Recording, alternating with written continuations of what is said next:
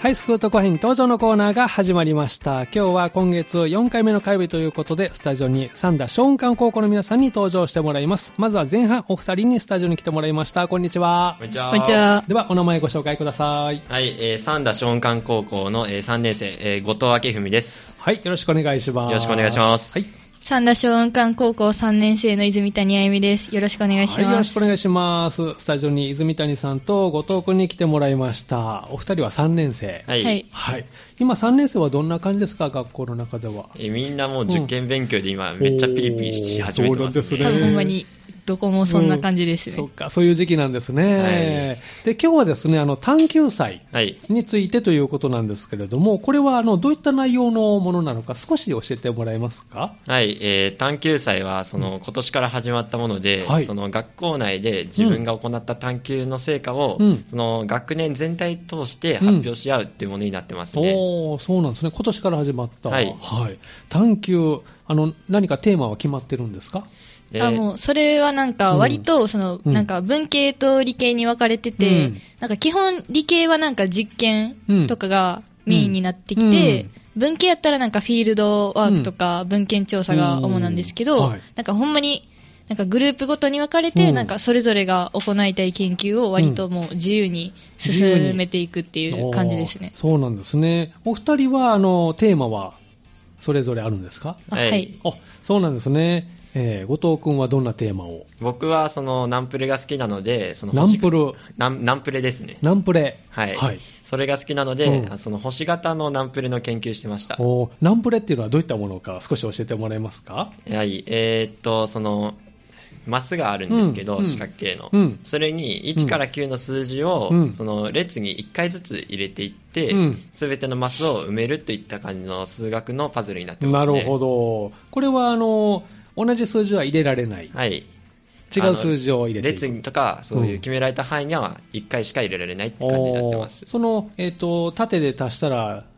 いくらになるとか、横に足したらなんぼとか、そういう感じなんですか足し算とはちょっと違いますけど違うおーその列に1種類ずつ入れていく1から9の数字をって感じのやつですねパズルになってるんですね、はい数学のパズル、はいおーなるほど泉谷さんはどういうテーマをえっと、自分はなんかその、三田市の活性化っていうのを目標うんにやってて、はいなんかその三田市って今めちゃめちゃこう人口が少なくなってて、そのちょっと減ってるみたいちでょすねでそう。で、若の者の人数もこうだんだんこううん就職とか、うんその進学とかでこう、うん出てってしまっているっていうのがこう現状で、はいなんかそれでなんかその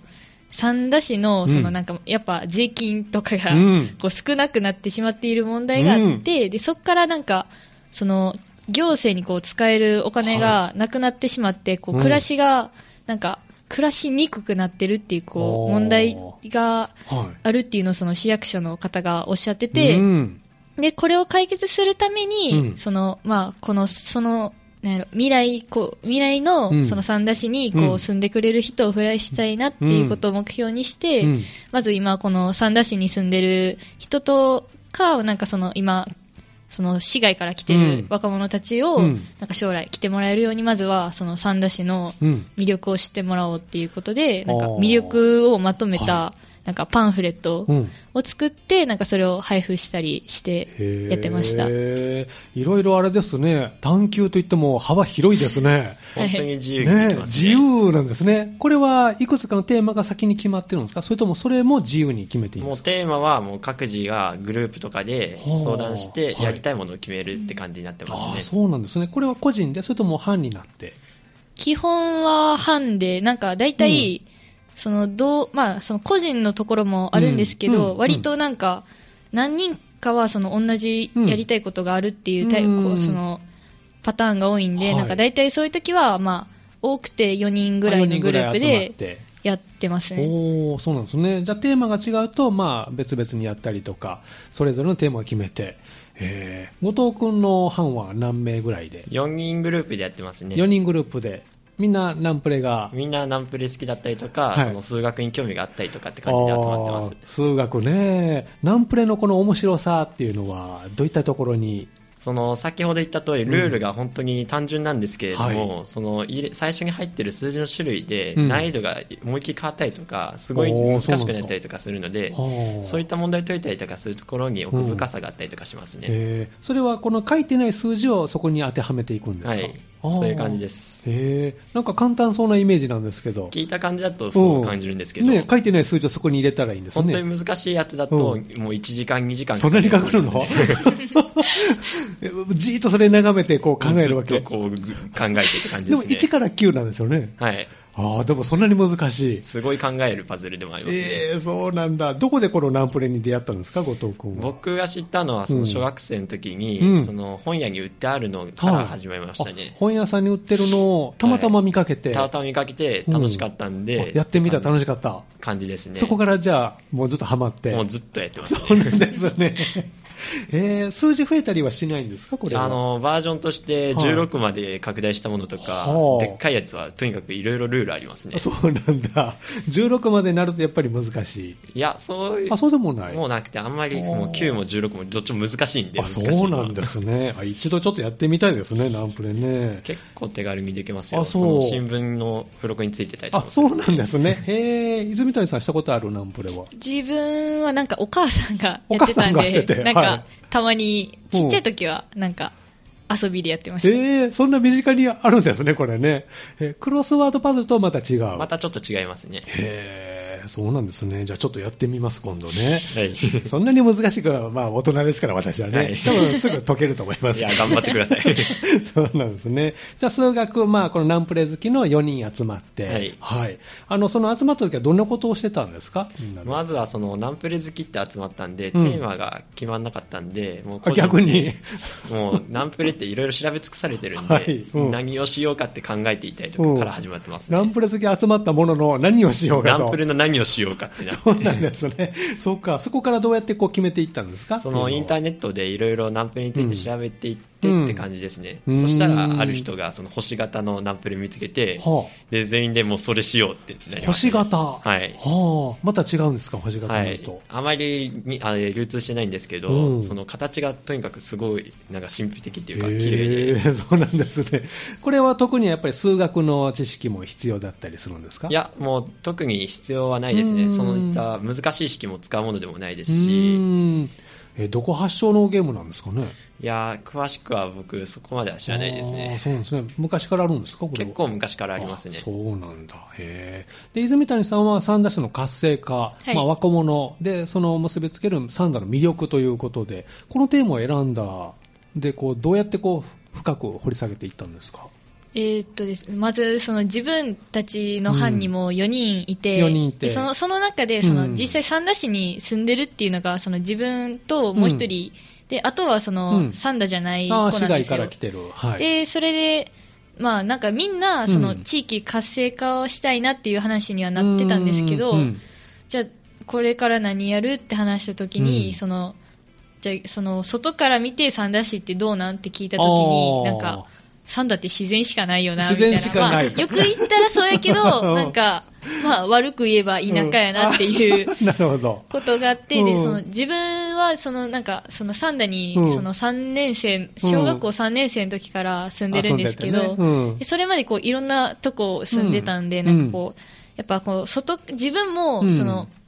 外から見たっていう視点があるし、うんなんかそので実際こうす長いことを三田に住んできて、うんええその三田の魅力っていうのを、うんその知ってるつもりやったのに、なんかうんあそれを知られてないんやっていうのがあーその自分とそのうんもう一人三田に住んでる子の中であって、うんでそれでじゃあそれまず知ってもらえたらだいぶん、大きいんじゃないかな印象もってな変わるもっんて、ねでそれえでじゃあまず魅力伝えていきたいなってなっあてーでもう方向性がそなっるちにほなりどました住んでたらもう当たり前になってるけども外から見るとそこ気づかれてないところがあったり逆に気づいてもらってたりとかっていうところがそこで出てきたわけですね、はいええでサンダの魅力っていうのはどういうところのだと思います泉谷さんは三田の魅力は、まあうんさっきも言ったように、まあ、自然があるのは、まあ、もちろんなんですけど、そのなんかほんまに三田ってまあ割と広いじゃないですか、うんでなんかその地区ごとに、うんまあ、そのまあこうねなんていうんやろ一概には言えないんですけど、なんかウッディタウンには、なんかこう、こうちっちゃい子がいっぱい遊べるような公園がいっぱいあったあーなりるほど、で、フラワーにもなんはいかそういう公園とかもいっぱいあるし、うんで、うんフラワーとかやったらなんかその、若者とかが好きなお店とかもいっぱいあって、でで、そのも孟子とかに行ったら、そしたら農業とか、うんそういう体験とかもできるし、はいなんかその、三田市一個の中で、なんかこう、いろんな分野のありまこすねとが、こう、体験できたり、うんその、楽しめたりするっていうのが多分、一番魅力的なのかなと思います。ね。あの、三田駅前とかはどうですか ?JR の三田駅前とか。三田駅前は、もうなんかほんまにそれこそ、結構カフェとかがあるんですよ。あカフェねはいでもなんかそれを結う構、その、まあ、若い子ってやっうぱんカフェ好きじゃないですか。うんでもなんか結構みんなに聞いたら、うんえ、そんなんあるんとかあ、知らんっていう意外と知られてない意外と知られてなたくくて。さんあるのに。はい。で、なんかそういうのもあるし、で、なんかそのちょっと奥行ったらまた自然がいっすぱいある。ぐ自然が、田んぼがこうあ ったありるっていうね、畑があっでたなんかりほんまね、に、川も流なんやれろてそるのし。、まあ、田舎を、まうあん別に都会にしたいわけじゃなくて、うんその田舎の、まあ田舎っていうか、その自然の良さっていうのと、そういうなんかカフェとか公園とうか、んこういう、その別の魅力があるっていうところをこう掛け合わせて、ななんかサンダの魅力っていうのかなって思いなまるす。ほどね。で、3年生からこの三田で、それまでは別のところに。あそれまでは別のとこあーろで。どこに、ちなみにあ。と、えー、広島と広岡山島とに。岡山。おーそうなんですね。えーその頃は、さすがにちょっと覚えてないかな。あ、でもちょっと覚覚えてえてて、るでも割うと、んその、広島と岡山住んでたとこが割とちょっと都会で、とかだった。で、その初めては来た時うは、んああ、田舎やなーって思 って、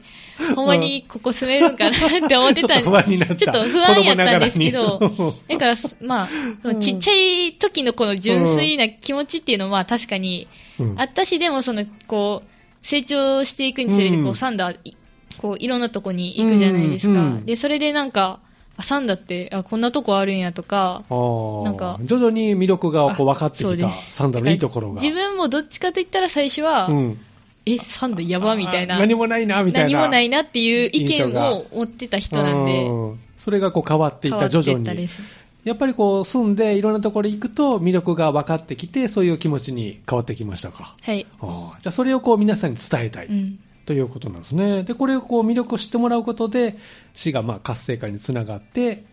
ていうふうにつながっていくわけですか。はい。おーなるほどね。なかなか皆さんあれですね。他にはどんなお友達はテーマでやってたか、覚えてますかあれ僕の友達がやってたのが、その車のうんその行く時に、うんこの風で車が下に押し付けられるので、はあその力の計測を研究している人だったりと か すごい。へしてる人がいてましたね。え。あれですか、こう、スピードが出ると車、風が受けて、はいで、えー、その押さえつけられる。押さえつけられて安定って感じで本当に車が好きな友達なんあーレでーシングカーとかそうですよね。そういう感じですねええーカーブとかこう速度落とさずに曲がるには。ギュンってそうね。なるほど。それの計算を。やってるっていう人いまし たねそうなんだ。えー、泉谷さんのお友達とかどうなんか他のテーマしてました自分はなんかその、こう、三田市にこう住んでる外国人の方向けに、うんなんかこう、その災害がある時うんあるじゃないですか。うで、んそういう時になんかその、外国人でも、その、わかりやす、はいいそのなんか、災害うん用のなんかチラシみたいな、あーなんかわかりやすいなるほどね日本語とか、うんその誰が見てもわかうるん簡単な英語とかうでこんう書かれてる、あーそうなんかそういうやつ作ってたり、あとなんか、うん。なんだっけ「源氏物語」やったと思うんですけほうど、はのなんかその登場人物の、うんなんかこういう行動の裏には何があったのかとかそういうやつもありました。えー本当にいろんな研究、探究なんですね、これはね。はいえーで、これはこう皆さんの前で発表する機会とかはあったんですかあと多分それがなんか、その大々的にあったのがそのこの前にあったうん探究祭で、探究祭で。でそのなんか3年生うん全員が、うんその12年生はい。とかその保護者をこうんう観客に呼んで、おーこう発表するみたいな機会がありました。そうなんですね。うまく発表できましたか僕は結構いろんなところで発表してきたんで、う僕はあんまり緊張しないタイプうんでうまく発表できいたとけ思まいましすね、たかおー泉谷さんは自分も割とその外で何回か発表してきすたんで、ごいですね。 大丈夫でしたか、はいえー何か感想とかは聞きました終わって。あれ僕発表した時に、その保護者とかも入れたんですけど、うんその大学の人とかも、うん大学の先生の方も入えれまして、ーその発表終わった時うんにその大学の方が、うんいやいい研究だったって言ってくれた のがすごい本当に印象に残ってますねよかったですね。えー、泉谷さんはいかがですかと自分はそのさっきパンフレットを作ったって言ったんですうけんど、はいでそのなんかパンフレットに対してなんかそのこういうとこ直したらいいんじゃないとか,、うんなんかその自分たちやったらそうのん気づかへんかったところをこう、教えてもらえて、うんでそのなんか次の後輩でも同じようなことをしてる子がいるんで、うんそういう子たちにその自分たちの反省点をこうちゃんと引き継げるっていうおー参考になるかなとそうなんですねこれはもうずっと続いていくことなんですねへえそうですかじゃあ今この探究祭終わってちょっとほっと一息中まあそうなりますかね、すぐ受験勉強なそんうでか忙しいですねあんまホッとはできてほないっですけどとはできない忙しいですね、えーじゃあこの探究祭で発表するのが一応こうずっとやってきた中のもう総仕上げみたいな感じはいなんですね。へえそうですか。お疲れ様でした。 ね、3年生ということで、これからちょっと受験もあるということで、周りもそんなモードに入ってきて、ぜひ頑張っていただきたいなと思いますけれども。では、ここでですね、あの、リクエスト、えーお答えしたいと思うんですけれども、その前にこのコーナーは将来の夢を聞いておりまして、え、皆さんの将来の夢、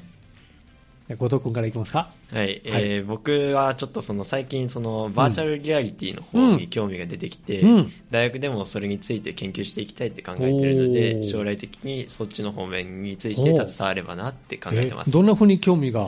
バーチャルリアリティに。バーチャルリアリティっうんてその仮想空間にうんその人が人とかいろいろいるじゃないですか、うんそれが本当に現実あのアニメのキャラクターとか動いてるとはあ本当に現実でいるかのように動いてるのははあ本当に魅力的で、なるほど。 魅力的で。はい、それをこう今後どういうふうにしていきたいっていうなんかイメージありそますかのどうしてもアニメのそのうんグラフィックとか表現したとしてうんも、あの手とか重なったりとかするときうん不具合があるんで、ああ、そうなんですね。そういうへー重なったりとかって現実と違うのを直していったら、うんより現実に近いアニメキャラとかいろいろ身近に感じるんじゃないかなって考えてますなるほどね。その研究をはい、してやいきりたたい。いって考えてます。そうなんですね。頑張ってくださいね。はい。泉谷さんはいかがでしょうかと自分はまあやっぱ将来その地域活性化にうん携わる仕事に就きたくて、うんなんかそのやっぱ探求で自分がまだまだこうんうちっちゃい視点でしか、うんその地域活性化とかその地域についてはい。見れてなかったことに、うんやっぱちょっと気づいたんで、うんその大学でまたそのできればその地域のことについて学んで、うんそのなんかな何の職に就きたいかってまではちょっとまだ具体的にはその決まってないんですけど、まあなんか何かしらの形でなんかこう、もっといろんなこうなんかグローバルなとことか、うんなんかもっとなんやろこう言うたらフェスフェスじゃないけどなんかもっといろんな人がこおうー楽しめるような、はいこうそういう視点とかも企画して入れ、たこうなんか地域活性化えーうん、でなんかまあできたら三田市を盛り上げていきたいなと考えてます。す。どんな三田市にこうしたいですか三うーんなんやろ、うんそのなやっぱ今あるそのなんか自然があるっていう、そのそういうとこもやっぱなくしちゃダメやとは残し思うんつでつなはいそれからその自然とその、なんやろ暮らしやすさうとんその人の、なんやろ楽しさっていうのうをんちゃんとこう融合されたなんか他の市にはない、うんこうなんて言うんでしょう こう一つのなんかうん。なんやろアイデンティティが持てるおーこう詩にしていきたいなってもう他の人にも自慢したくなるようなそんな感じです街に、もうぜひ、じゃあ頑張って、 はい、楽しみにしておりますので、はい、頑張ってもらいたいと思います。では、あの、リクエストお答えしたいと思いますけれども、誰の何という曲をお持ちいただきましたでしょうかスミカの、うん。えっと「センス・オブ・ワンダー」っていう曲です、はい。この曲は何で選んでくれたんですかえっとその自分そのすごいそのスミカっていう、うんそのバンドが大好きで、はいちょっとやっぱ 今受験でこう、うんしんどい時に、うんああもうあかんわって思って、でその曲聴いた聴らくちょっとあ頑張れる。頑張ろうって思っておーなるほど。はいじゃあぜひまた聞いて頑張ってくださいね。はいじゃあせっかくなので、あのー曲紹介してもらった曲をスタートしますのでね。はい最後はそれで締めてもらいたいと思います。えーまずは前半ということで、三田松漢高校の3年生お二人に来てもらいました。スタジオに泉谷さんと後藤くんでした。どうもありがとうございました。ありがとうございいままししたた。ではタイトルコールどうぞ。スミカで「センス・オブ・ワンダー」この時間はハイスクート会員登場のコーナーをお送りしています。今日はスタジオに三田松雲館高校の皆さんに来てもらっていろいろお話を聞いております。今日は探求祭についてね、聞いておりますけども。さて、後半もお二人に入っていただきました。こんにちは。こんにちあはは。い、お名前ご紹介ください。え、高2の大西浦です。はい。え、同じく高2の山本聡太です。はい、えー、大西さんと山本くんに来てもらいました。よろしくお願いしまお願いす。しおます願いします。お二人は2年生ということですね。今、高校2年生ですけど、学校生活いかがですかえ、もう毎日がもう、うんあの、休みでうん長らく行けてなかったあんーで、すごい毎日そうかそうがか刺激的で楽しいであす。今は、はいえー結局どれぐらい休みだったんですかえーっと、3月の頭から休んでた、で、うん6月、 6月入ったぐらいから、あでそこから徐々に再開して、今は刺激的毎日がはい、楽しいです。楽しいですか大西さんはどうですか学校生活もう最近すごく忙しくて。忙しくてもう毎日小テストがあ って、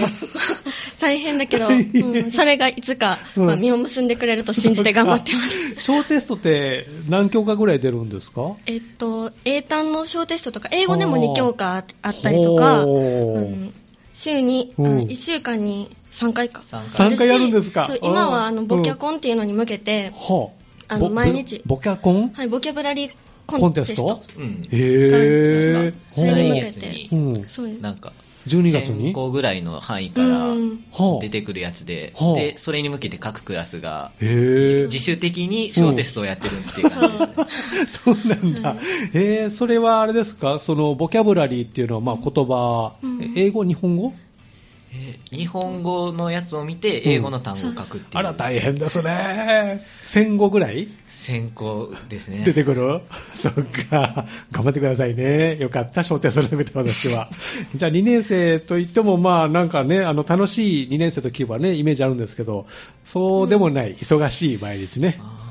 忙しいですね。日々を過ごしているということで。で、今日はあの探求祭をテーマにね、お聞きしてるんですけれども、えお二人もこのテーマを決めて、え探求というね、活動をしてきたということですね。えーこれいつ頃決めるんですかテーマを。えー僕えー僕らはやっぱうしん休みがあったんで遅いかもしれないんですけど、うんうん文系は、えっと3月の後半ぐらいに1回集まった時があって、うんそこでちょっとした方向性を決めて、うんで次に会った時うにん各自がやりたいって思ったことを出し合って、話し合って決めましおーなたる、ほどあそうなんですねもうテーマ決まってるんですか2年生もえー決まってますあ決まりましたか山本君はどういうテーマでえー僕たちはあうの、ん病院の待合室について研究をしてます病院の待合室、はいえ僕たちというか大西さんもあ、私あは別ので、班ね、はいあそうなんですね、えー病院の待合室はいそれはどういう思いでこのテーマにしたんでしょうかえっと、病院の待合室から、はえっと、リラックスした気持ちになったら、はいあのちっちゃい子供とかうんお年寄りとか、びょうん病院に行く時って何らかの不安な気持ちとかそをう持ですってねると思うんですえそれをリラックスして軽減してもらえたらいいなっていう思いで、ーなこるれをほやろどうと思いねました、待ってる時ドキドキしますもんね、はいえーなんかひょっとしたら名前聞き逃したかなとかそういう不安もあったりするのでね、はいなかなか呼ばれないとねそれをこうリラックスした気持ちではい待てるようなテーマに、おおなるほど大西さんはどういうテーマをと私はあの、音で消化するっていう、まあ、理系なんですけど、はい物理講座でしてはあ音で消化する、て、はい、うんなんかあの先行研究があって小音館の先輩で、はいであのまだ課題が残ってて、うんなんかあのー音で消化できることとか、うんその音の高さによって違いがあるっていうことに気づくことはできてたんできたんですけど、はいはいあのまだ実用性がなくてあのはあ大きな音じゃないと効果があの実用性がないのではあだから違う観点でなんかないかなっていうふうに、え音で消化するってあの消化っていうのは食べ物を消化するの消化ああの火を消す方のあそっちの消化ねうんそうですはい なるほどね音で空気を振動させてなるほどそれで火を消す、はいへ結え構あの小音館以外にも他の大学とかでも、はあそのそんな研究があるんですかあるらしくてへえそれは音の大きさがまずはポイント、そうですねあとはどうその低い音高い音あそうですそうです周波数とか、はあ、どっちが消えやすいんですかえー低い音ですね低い音、あうん自意分外と聞こえないようなへえ高い音の方がねなんかね、うんはいピャーとか言ったらこうふっと消えそうなね振動も多いですしのね波がねこう、へえその音の波を使ってうん消す、はい。へえその音を出すなんか興味があってこう聞きますけど、はいはいこの装置もねやっぱりあれですかうんなんかあ、自分たちで作っるて、んですかねへえ音波消火器っていうのを作って音波消火器ってなるんですかすごい、うんスピーカーにその筒をつけはあてそはあの長さとかまあいろいろ波長とか計算してほうんでなんかあの共鳴みたいな その節腹を考えてみたいはな感じでうすねえ実際その消えるかとかやってみましたやってみたんですけどまだその予備実験の段階で、うんうんその実際にその先行研究があってその結果があるので、うんあの実際そそのれ引き継いでそうです同じ結果が出ないとまずダメなんで、へだから今それをそれに近づけるためにでも全く同じ条件にはできないかあら、ーなるほどうねんあの違使ってるものが違う ので面白いそれを今はやっと えこれはあれですか将来的には実用化されるんあーですしかたいなって思ってますへえ発展途上国とかそういうはあのあんまり水がみたいななるほどねじゃあ水とかその専用の消火剤がなくても火が消せるっていう装置になる、はい面白いなあえっと、山本君は、えっと、病院の待合室でリラックスですね。はいえー ということで何のテーマだったから今思ってしまったけど、そう。これも大事なテーマで。はいどのあたりまで進んでるんですか、今。今は、えっと、今はいろんな人にアンケートを取って、アンケートを取ってる。はい。はい、あの心理学的に、うんあの色とか音とか、うんあの音楽の方とかで、はいい、ろんなリラックス効果があるやつを調べてきてはあでいろんな人にアンケートを取ってみたりしてええっと色では何色が落ち着くんですかねリラックスできるんですかね、緑とかはもう緑あの人に不快感を与えないっていう点ではすごい完璧な色だそうで、緑が、はい、あ、そうなんだ。もう目にも優しいですし、へーあの森とかであ自然な界るにほすごどいね。多いんで、ええすごいいい行くと音のなんかこう落ち着いたりりとかね、あの気分転換できたとかね、はい言いますもんね。ええ緑色。緑色ですねおーあとだか、うん。だからあの観葉植物とかうん多めに置いてたら、うん家とかでもすごいリラックスできると思うんでなるほど病院とかにも入れようかなっていう話をしてええます見るのがいいんですね。見るのがすごく自分が緑になっても特にあれですよ ね。それ見てる人は不安になるかもしれませんね。私が今緑色だったらものすごい不安ですも んね。ものじゃないといけないねも。のはい、そうか。え、音楽の方は音楽とかはやっぱしオルゴールとか、うんオルゴールあとはクラシックとかがクラシックいいっていうのを聞きまへした、えそういうアンケートの答えが多かった。そうですねあの自分たちで調べたのと、うんうでんいろ聞いたのとで比較したりしてそうなんだその、まあ、クラシックとかオルゴールどのあたりがいいんでしょうねリラックス効果的にはねえーゆっくりしたテンポの方がやっぱし良あくーなるてほどねへーやっぱり忙しいアップテンポだとはい、落ち着かないはい、あの気分が上がってきちゃって逆に盛り上がってね そっかなるほどじゃあ色と音楽でそういう空間を演出はいあとはどんな要素があったらいいですかねあとはやっぱ調べたのは、うんあとは書体とかあの掲示物のはいやつとか調べたり、字の形ねはいうんあとあの椅子の形とかおーそういうのに調べましたへえでそれをこういろいろこう突き詰めていくともうリラックスできる最高の空間の待合室がはいできるんではないかでと、きるのではないかとおーこれはいつまでにあの結論を持っていくんですかえっ、と来月かその辺にポスター発表っていうのがあってあまずあるんですねポスターを発作表るはので、はいそれまでにはとりあえずあのメンバー全員ではい結論を軽く作って、あはい今分かってる範囲ではい軽くこう結論らしきものを作っていく、おーこれ全員2年生2年生は全員かなやるポスター発表大西さんの班は、うん、え私たちは、うん結構えそういうのは決まってなくて多お分ー班によって違うんですねそうですへねーなんかあの何個かそうの、んコンクールじゃないけどそういうのがあるんで、うん出た違反は、うんそれに向けてみたいあなー決め仕上げていってて自分たちでそうですへーねでも一番の目標はやっぱりあの探究祭なんで、はい、3年生の時にある、そうですねはいそれにえー探究祭いつ来年だったらあるのかなえーちょうど10 10月月かなじゃあこれから1年かけてねえぜひあのーその音のね、音で消す消火器、ぜひ完成させていただい て、ねえ、そしてリラックスできるその待合室ね、はいこんなか絵とか描いたりするんですか、こういうイメージですみたいな風に、そうですね今は、うんあのまあぶっちゃけ言うと絵をあんまり全員があまり得てではなくうんて、なんでみんなで模型を作ろうかなおおーすごっいていう話より分かりややすいですね、はへいーそれをこう、まあ、1年かけてはいですね、えーぜひ頑張っていただきたいと思いますねじゃあいろいろこう皆さんの、まあ、2年生ではこうテーマを決めて、えーそれに向けて1年間これから頑張っていくということですね分かりましたその他どうですか取り組んでいることで何かこれ言っときたいなというのはありますか、取り組むうんえ特に大丈夫ですか探究活動ってうんうんなんか自分たちでうん進めていけるので、うん本当になんか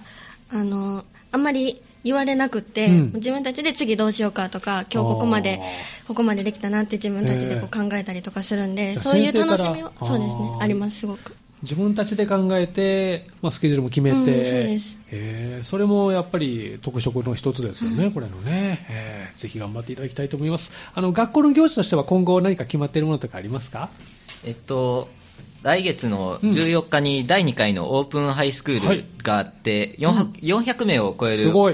いし込みをいただきましたおおそうなんですねはい、で、僕らの学年の2年生がはい校内を一、えー新1年生ですかね予定では、はいうんを案内して、うんあの僕らが授業してるんでそこを見ていただくっていう感じおおです、ね見学できるはいそうなんですね何かこうもう予定あの練習とかしてるんですかこの日に向けてえーっと案内する役がうんまた、今教員卒された先生はがいそこを指揮するらしいんで、あなるほどその人たちがあのついていってリハーサルを、うんあリハーサルして、えー400名超えるお申し込みすごいですね、はいえーたくさんの方が来られますけれどもじゃあこの日に向けてということでで実際皆さんが授業されている様子も見学できるとはいはいわ、かりましたで11月14日えー参加される方はぜひね、えー楽しんでいただきたいと思いますではあのリクエスト最後にお答えするんですけれどもこのコーナーえー皆さんの将来の夢を聞いておりましてお二人の将来の夢なんでしょうかと大西さん私は、いあの教師になりたいと思っててお先生にはい、はい、まだ中学校高校とか決まってないんですけど、あの憧れの先生が中学校にいて、その先生にも近づけるようにおお、はいどの教科を教えたいですかあ理科です理理科 そうですかその先生のおかげで理科が好きになれたそうなんですね、もうはいそれまでは理科はどうだったんですあかちょっと苦手だったんですけあ苦手だったどでもそれでもめっちゃ好きになれたんで、えーもう全く逆転しましたねはいえーじゃあぜひ頑張ってくださいねありがとうございますはい、山本君はいかがですかえっと、僕は、えー絶対これっていう職業は大西さんと違ってないんですけど、うんまあ心理学とか、うんそっちのカウンセラーとかの方にちょっと今興味があって、へーおはーい、臨床心理士はがいなんか、この前数年前ぐらいうんに国家試験ができて、うんでそういうのに興味があっへて、えで大学でうん学んで,、うんでそこで夢を決めていきたいなって考えていそます。うなんですね何かきっかけがあったんですかえーまあはい一回ししまあほう身内が一回ほう鬱になりましほてうでその時にそれで、あーはじゃあ何かこう自分でもできないかなと。はいおーそっか。ぜひじゃあ頑張ってくださいね。はい。わかりました。ではですね、リクエストをお答えしたいと思いますけども、えー誰の何という曲でしょうかとキアラ・セトルさんの「This is me」ですはい。この曲を選んでくれた理由は何でしょうか私ダンスやっててすごい、あの乗れる曲でいいなって思っててダンスやっててね。あダンスやるうんそれで、あの車でよく流れてるんですけど、はあのすごい緊張してたりとかうん不安になった時にこれ聞いたら、うんこう背中を押してくれるような曲で、おーうんすごく好きなのでそうなんですね。ノリノリの。はいはい。わかりました。ではあの、た最後にタイトルコールを言ってもらって、あの、曲が流れますのでね、最後はそれで締めてもらいたいと思います。えー今日のおハイスクート会員登場のコーナーは、三田松漢高校から、えー来ていただきました探求祭についてね、えー触れていただきました。後半はお二人でした。大西さんと山本くんでした。どうもありがとうございましたありがとうごありざいましたがとうございましたでは、タイトルコールをどうぞ。キアラ・セトルさんの「This is me」